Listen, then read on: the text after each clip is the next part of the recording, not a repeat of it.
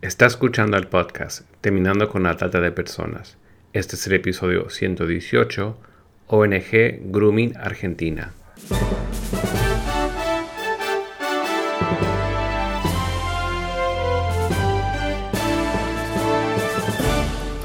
Bienvenido al podcast Terminando con la Trata de Personas. Mi nombre es Gilbert Contreras. Y mi nombre es Virginia Contreras. A través de nuestros episodios, que se emitirán cada dos semanas, buscaremos empoderarlo a usted con herramientas para estudiar el asunto, ser una voz y hacer una diferencia para terminar con la trata de personas. Estamos en comunicación en esta mañana con el doctor Hernán Navarro, presidente de Grooming Argentina, una organización comprometida a llevar a cabo la erradicación del delito de grooming en el país de Argentina. Buenos días, Hernán, agradecidos de contar contigo para este episodio de nuestro podcast Terminando con la Trata. Por favor, Virginia, un placer hablar con vos. Tal vez eh, algunos en nuestra audiencia han escuchado noticias acerca de delitos como el acoso cibernético, pero tal vez no saben específicamente qué es el grooming, así que si podrías explicar en qué consiste. Bien, nosotros en la Argentina, según la última medición que llevamos a cabo, nos arrojó que como resultado que el 70% de la sociedad argentina desconoce de qué hablamos cuando hablamos de este delito, cuando hablamos de grooming.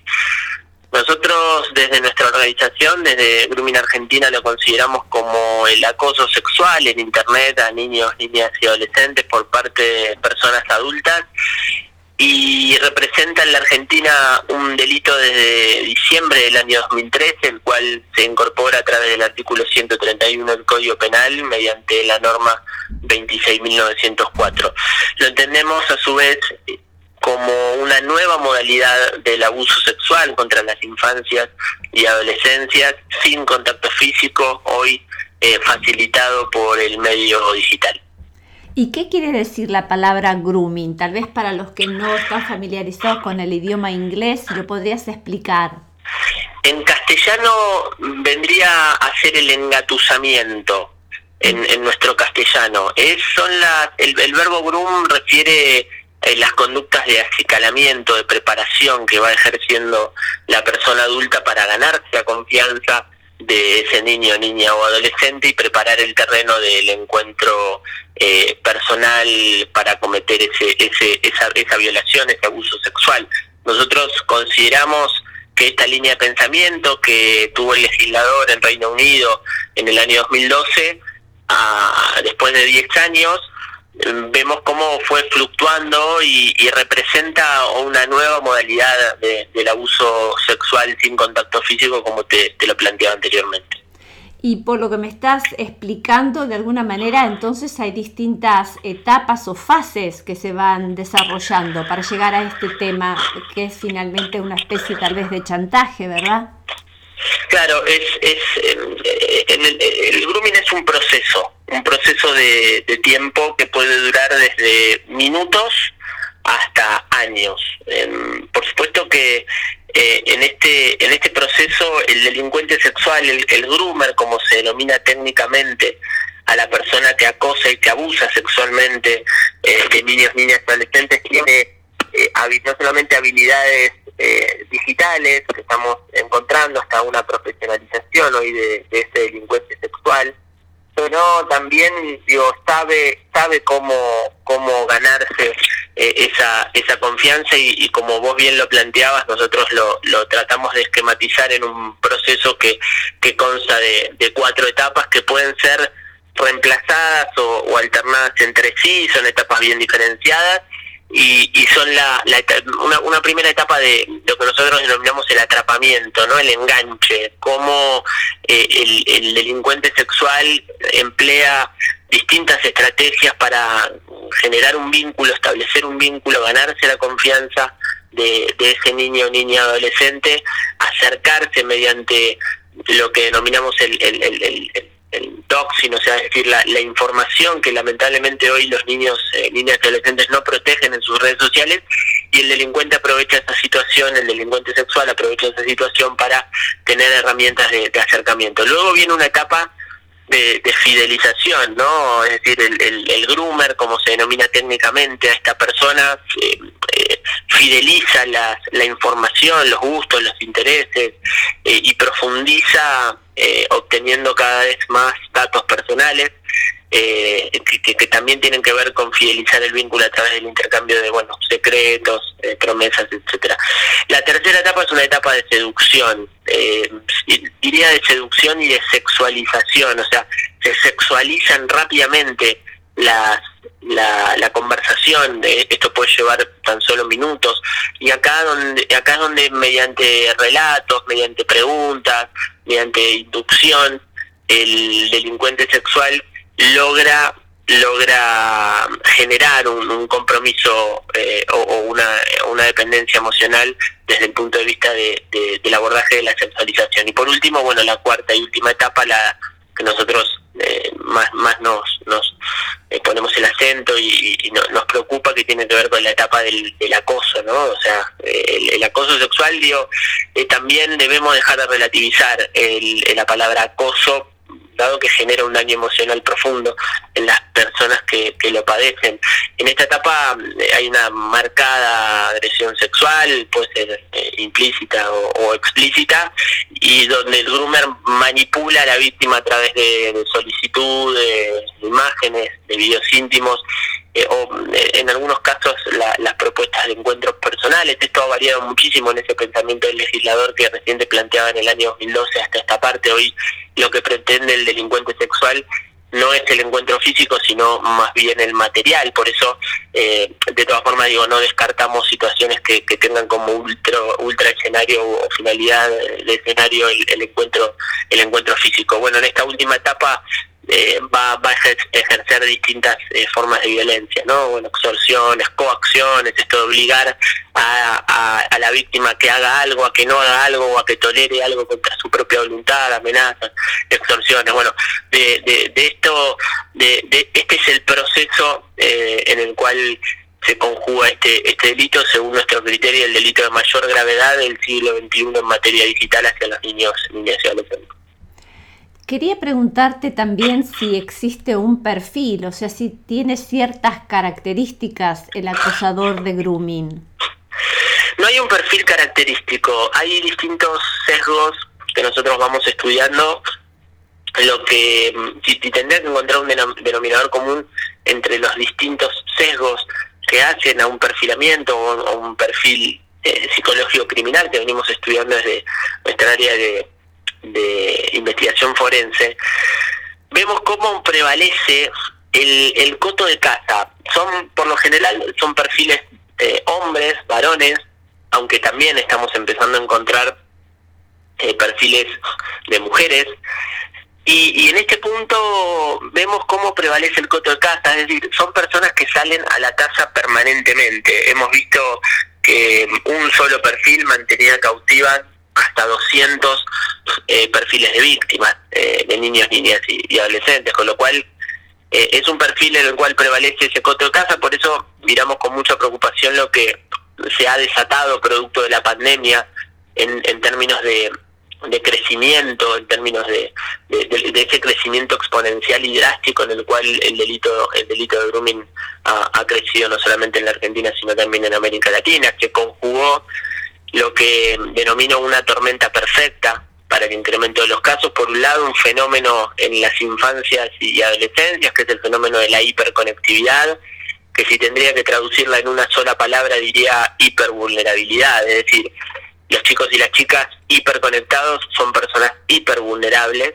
por la sencilla razón de que no han adquirido desde temprana edad, desde asumir ese compromiso de tener un dispositivo en la, mano, bueno, las herramientas y los recursos válidos para, para poder protegerse y para poder protegerse en, los entornos digitales.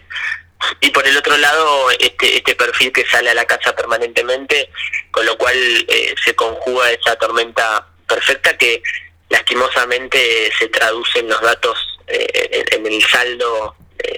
el saldo negativo que ha generado la pandemia también en términos digitales, donde el, delito de grooming ha crecido en casi un 200% en tan solo un año y medio de pandemia, ha crecido más que desde que se promulgó la ley en el año 2013 hasta el año 2020.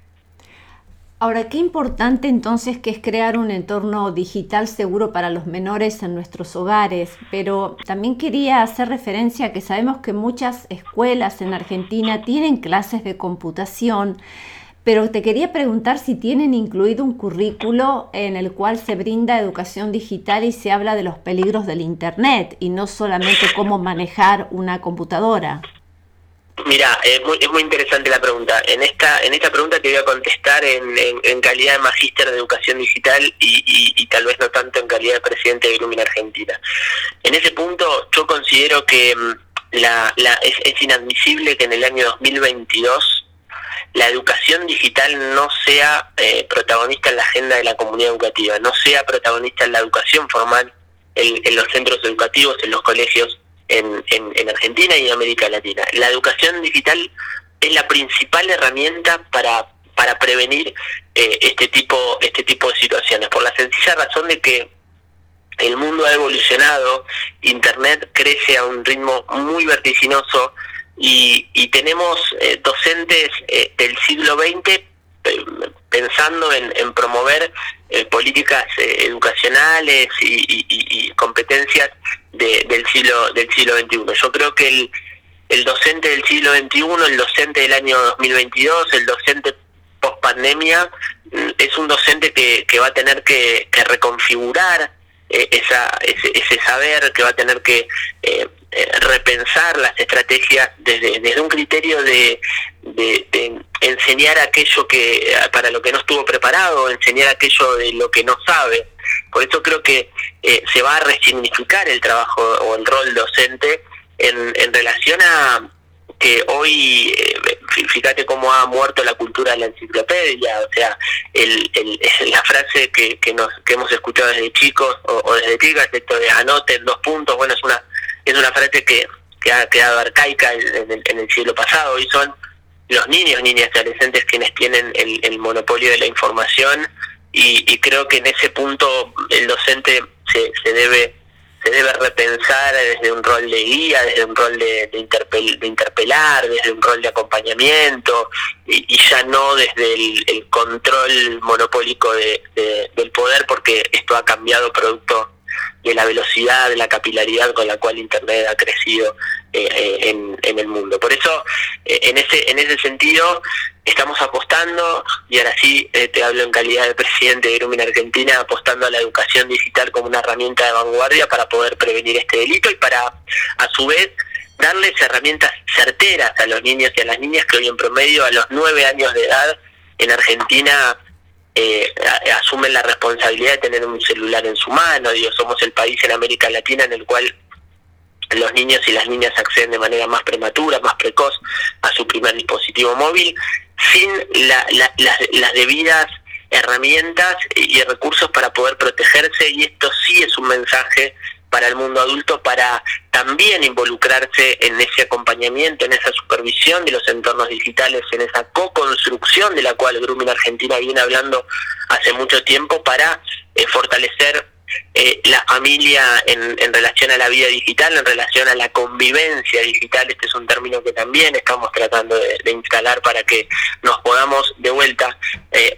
repensar en ese rol de, co-construcción en, materia digital y, para eso estamos apostando algunos rescates, algunas preguntas eh, fuerza que podamos trabajar en casa con nuestros hijos, con nuestras hijas, tal como eh, una pregunta eh, vulgar, poderosa y retórica a la vez de cómo te fue en Internet, al igual que le preguntamos cómo le fue en, un cole en el colegio, cómo le fue en, en, deporte, eh, en fútbol, en, patín, en y bueno, ¿cómo te fue en Internet? Creo que en, ese sentido vamos a estar ocupando como mundo adulto, como personas adultas responsables, un rol eh, significativo en el acompañamiento de los entornos digitales, teniendo en cuenta las edades de las cuales asumen los, los niños y las niñas lo que yo denomino eh, eh, la emancipación digital, ¿no? Son los niños y las niñas quienes hoy se emancipan digitalmente en términos de responsabilidad de, sus padres de sus madres, a la tan sola eh, corta edad de los nueve años. Bueno, creo que esto nos debe invitar como familia, como comunidad, como sociedad, a repensar esos vínculos. Qué importante esto que estás mencionando de la responsabilidad parental y tal vez no excusarse más en esto de que los niños nacen con una computadora bajo el brazo o un dispositivo bajo el brazo y entonces eximirse uno de tal vez también sentarse a aprender. Absolutamente, esa, esa es una esa es una posición del siglo pasado, de nuevo. Eh, la realidad es que hoy eh, hay, hay, una dicotomía muy fuerte, hay una fricción, más que fricción diría, me corrijo, una tensión muy fuerte en, en relación a, por un lado, los niños, eh, niñas y adolescentes en su vida mm, digital, que no perciben, dicho sea de paso, no perciben otra, y por, y, por otro lado, el, el mundo adulto que yo ahí observo un versus muy, muy caracterizado. Por un lado, los, los niños, eh, niñas y adolescentes que eh, tienen el manejo efectivamente, tienen la destreza, tienen la habilidad, pero carecen de la percepción del riesgo. Y por el otro, un mundo adulto que incurre en una falsa percepción de la seguridad por sobre los entornos digitales de sus hijos o, hijas. Y pongo un ejemplo que, me gusta dar para trazar eh, o, transversalizar la mirada de una analogía que creo prudente y a la vez eh, significativa. Cuando le damos un celular a nuestro hijo o a nuestra hija y, e ingresa a su habitación con su dispositivo en la mano y cierra la puerta de su habitación, ediliciamente está en el mismo techo que, nosotros como familia. Pero en realidad le dimos la autorización todos los días para ingresar a un boliche. La, falsa percepción de la seguridad de la cual planteo radica en que a la mirada del mundo adulto, a la mirada de ese padre, a la mirada de esa madre, no hay, al, no haber un peligro tangente, un peligro per se, un peligro in situ, porque eh, el delincuente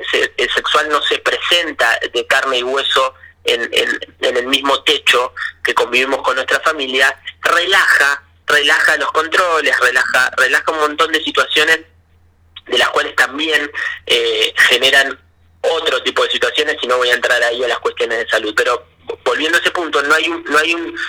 hay un enemigo que no vemos, que casi hasta podría trazar otro paralelismo con el, con el propio COVID. Estamos enfrentando un enemigo que es intangible, que no lo vemos, que no lo vemos. Bueno, en este punto eh, de igual, de igual forma estamos enfrentando un enemigo que ingresa por Wi-Fi. Entonces creo que en este sentido, cuando decimos que dejar solos a los niños, niñas y adolescentes en sus redes sociales es sinónimo a dejarlos solos en, una plaza de madrugada, lo que queremos llamar es a la reflexión, es a la invitación de repensarnos justamente de manera contraria a lo que acabas de, plantear Virginia en esa idea de que yo soy de otra generación y no no esto no es para mí. Y, te lo voy a cerrar perdón por lo extensa de la respuesta con una con una eh, aseveración y un, y un, mensaje que me dejó una abuela en un teatro que me tocó disertar no, no, hace mucho y que me pareció, lo pongo como ejemplo porque me pareció un mensaje espectacular, un mensaje poderoso y un mensaje eh, tan, tan, tan de la, de la cotidianeidad. Una abuela de unos setenta y pico de años quien se acerca cuando terminé mi disertación y me dice que, mm, por supuesto, ella no sabía que era, el, que era el, el grooming, que vino a escuchar mi jornada porque en realidad acompañó a su hija, y, y, que el celular lo utilizaba para atender y para llamar y no le daba mucha más mucha más utilidad. Pero, y acá viene el mensaje que me cautivó en lo personal y que al día de hoy se me pone la piel de gallina, me dijo que se iba a ir distinta, por supuesto me agradecía enormemente porque se iba a ir distinta a cómo ingresó por esa puerta, dado que entendió de que si ella no se involucra, de que si ella no aprende, no va a poder tener herramientas para cuidar, en definitiva, lo que más ama, que es su nieta.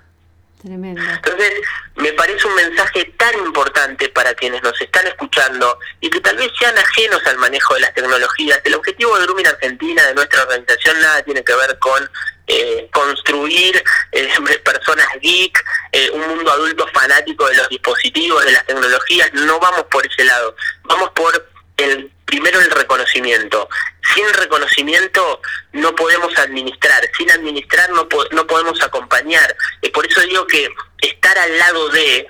estar al lado de no significa estar con.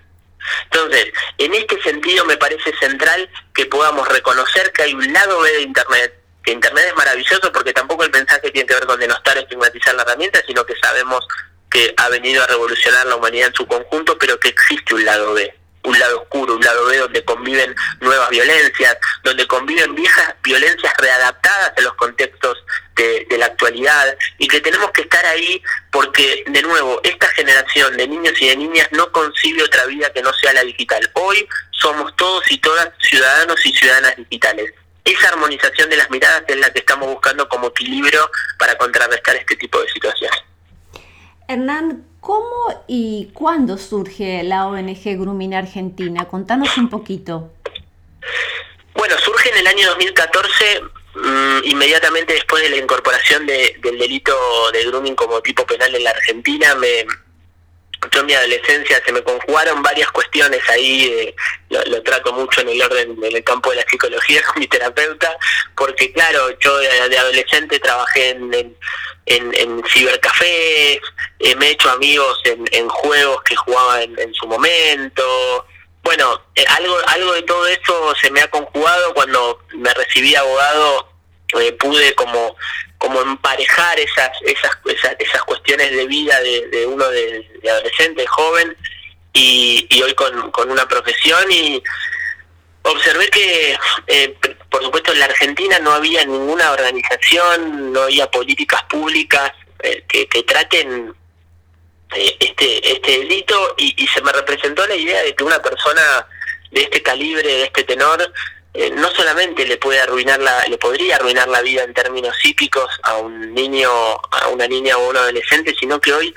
lo primero que le arruinan a las infancias es la inocencia, ¿no? O sea, un niño o una niña que tiene un dispositivo eh, móvil en su mano a los 7, a los 6, a los 8, con el afán de jugar, se puede encontrar con el peor de los tormentos eh, atravesado por una situación de estas características, ejecutada por una persona adulta, con lo cual eso verdaderamente me, me cautivó, me,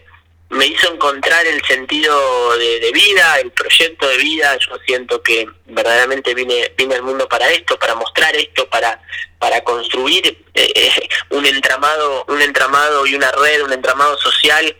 que permita trabajar de manera coordinada para darle una, una batalla a, sentimos que estamos dando una batalla a la pedofilia porque em, la pedofilia encontró en la tecnología un vehículo de contacto y de proximidad nunca fue tan fácil para ese pedófilo que antes melodiaba la escuela o melodiaba la plaza hoy acceder a la vida de un niño de una niña o un adolescente como, como lo hace a través de, la, de las tecnologías. Bueno, esa situación que encima eh, atraviesa fronteras, porque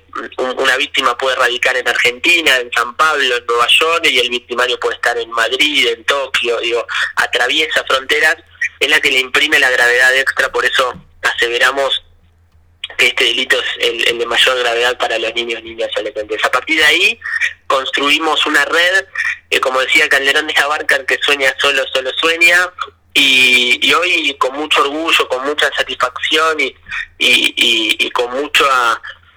eh, vehemencia estamos dando esta lucha junto a 600, más de 600 personas en la Argentina, eh, hombres y mujeres, voluntarios y voluntarias que se han, se han sumado a, a, este, a esta idea de, de, de, dar una batalla, esta idea de mostrar el tema, esta idea de ponerlo en el centro del debate, esta idea de, que como eh, familia somos la primera institución preventiva, a este cambio de paradigma hacia lo digital. Bueno, eh, eh, es, es, luchar contra contra este delito, luchar contra el grooming también radica y refiere en, en, dar una batalla cultural. sentimos que estamos dando una batalla cultural hacia lo digital que, que viene a, a, romper esto esto que planteamos, ¿no? Esta, esta abuela de unos setenta y pico de años que no sabe usar un celular, pero que lo necesita, necesita aprender para cuidar a su nieta. Bueno, eso dan una batalla cultural también. Así que desde ahí, con mucho, con mucho compromiso, con mucha determinación, con mucho coraje, hemos, hemos eh, encauzado, nos hemos encauzado en esta, en esta lucha, dando saltos verdaderamente eh, cualitativos como mm, el de, acompañar y el de asistir a las víctimas y a las familias de, este, de las, familias de las víctimas de este delito en, los procesos penales,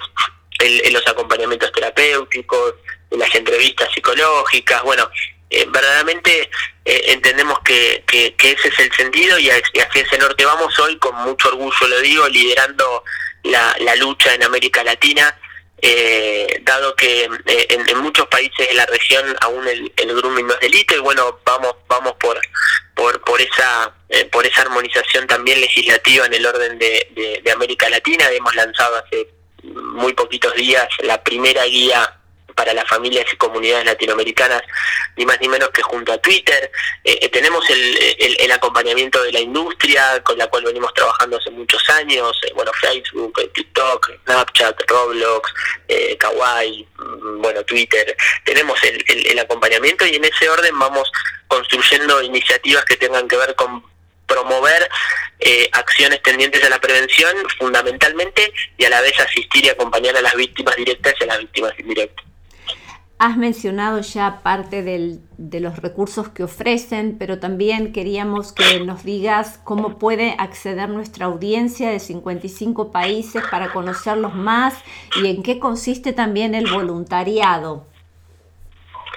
Bueno, eh, la verdad que Virginia muy contento, en primer lugar no quería dejar de agradecerte por el espacio para, para esta audiencia de, de 55 países que, que, tienen, eh, me siento verdaderamente bendecido en esta, en esta posibilidad de, de poder compartir o esbozar un mensaje ante, ante una audiencia tan pero tan eh, significativa. Nosotros en, en, verdad estamos construyendo eh, este esfuerzo con, como te decía, con voluntarios, con voluntades, con voluntarios y voluntarias que a diario ponen el cuerpo para para promover la prevención fundamentalmente. El, el, 80% de nuestro esfuerzo tiene que ver con la prevención, evitar, trabajar en la prevención primaria, la prevención secundaria, evitar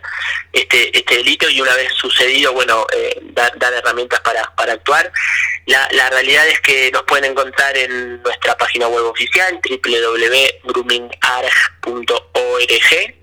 lo repito, www.groomingarg.org .org contamos con, con una aplicación que es la, la primera y única en América Latina que permite denunciar un caso de grooming en tiempo real con tan solo presionar un botón. Es una aplicación gratuita para los dos sistemas operativos, tanto para Android como para iOS, y le permite a una víctima directa o a una víctima indirecta, una, un familiar, con tan solo presionar un botón la remite a nuestra línea WhatsApp que opera las 24 horas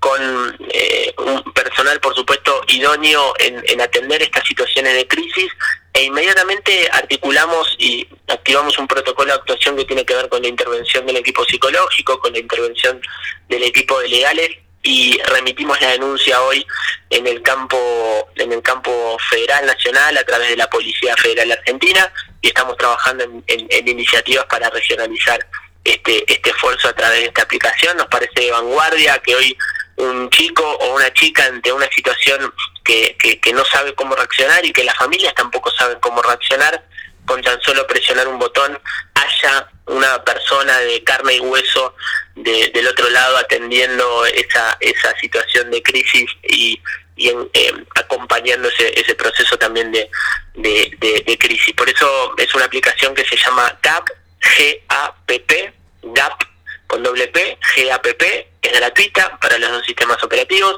se la descargan de, la, de las tiendas oficiales y, automáticamente van a poder denunciar una, una situación de estas características. Y por supuesto dejo abierta la posibilidad para que se puedan sumar a, al esfuerzo que Grooming Argentina viene haciendo hace muchos años en, mostrarle al mundo que, que, este es el delito de mayor gravedad del ecosistema de Internet y que lamentablemente también forma parte de, de, alimentar esa esa industria esa industria de, la mal llamada pornografía infantil. Digo mal llamada pornografía infantil porque eh, los niños y las niñas no, no son actores sino que son víctimas de abuso sexual. Una industria de la pedofilia que viene silenciosamente y diariamente degradando el tejido social y que tenemos que reaccionar como como, como sociedad, por eso eh, quedan las puertas abiertas para poder sumarse a nuestra, a nuestra organización y luchar mancomunadamente contra, contra esta esta industria, este, este flagelo que yo considero en algunos años, si no le ponemos un freno, va a estar equiparado en los niveles del narcotráfico por la, por la velocidad y la capilaridad con la que está creciendo. Toda la información va a estar al pie de este podcast.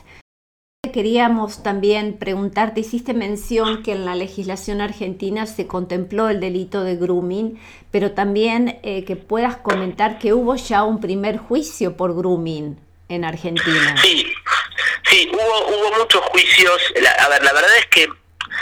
nosotros tenemos una postura crítica de esta de esta ley, creemos que no alcanza a tutelar el, bien jurídico protegido que tiene que ver con resguardar la integridad sexual de niñas, niñas y adolescentes en el ecosistema de Internet y basta con reparar en, los montos de la pena. Eh, el, eh, aquel, aquella persona que le puede arruinar la, vida en términos psíquicos a un niño niña adolescente o que le arruina la inocencia a un niño o a una niña sufre la misma pena de aquella persona que emite un cheque sin fondos en la Argentina. Con lo cual, eh, hablamos de un delito carcelable, un delito que, de nuevo fue una buena intención, yo si lo tendría que definir eh, en, un, en un título o en una oración, diría que fue una buena intención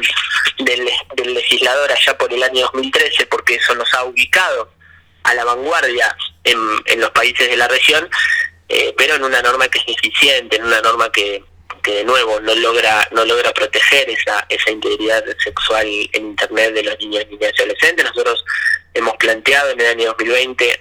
una modificación en el Senado de la Nación que pretende no solamente endurecer las penas, sino eh, darle darle un, marco de, especificidad a la norma que, que ha quedado muy muy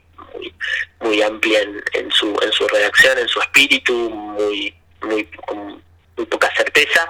Y, estamos trabajando también para eso porque sabemos que la justicia con la con la la norma actual y, vigente a veces no, no tiene las, las herramientas disponibles para poder avanzar en, penas de cumplimiento efectivo y estamos viendo cómo, eh, cómo la mayoría de las condenas de este delito son de ejecución condicional, es decir, son penas en suspenso, no, no son de cumplimiento efectivo, no van, no van las personas presas, lo pongo en términos llanos. Con lo cual hay que trabajar desde distintos ejes, hay que trabajar como te decía, por supuesto que el eje de Grooming Argentina es la prevención, pero también estamos dando la batalla, la batalla en, lo normativo, la batalla educacional, la batalla cultural. Son muchos, son muchas las aristas eh, y, los matices que tiene este delito para poder enfrentarlo. Eh, estamos convencidos de, que lo tenemos que hacer desde todos los frentes, por eso apostamos y, apelamos al compromiso de la sociedad. En definitiva, Grooming Argentina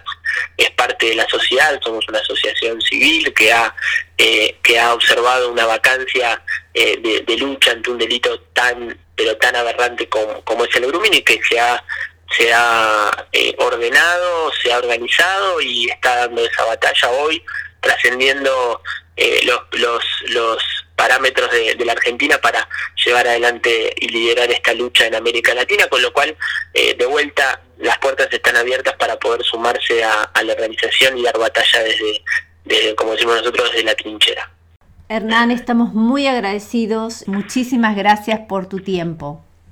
Por favor, Virginia, el agradecido soy yo, muy muy agradecido de poder eh, contarles cómo, cómo Grooming Argentina va, va entendiendo este delito ante este cambio significativo en, en, nuestras vidas, tan abrupto transitando esta pospandemia y que ha exacerbado las,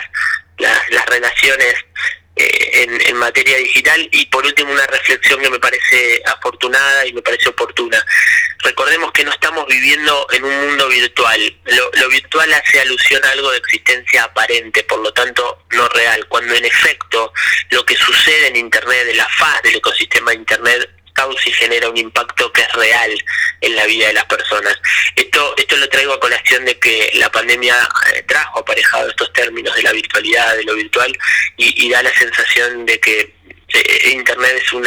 escenario paralelo y es, un escenario real. Por eso el compromiso también debe ser real. Gracias, eh, siempre a disposición para cuando consideren y a seguir con la lucha.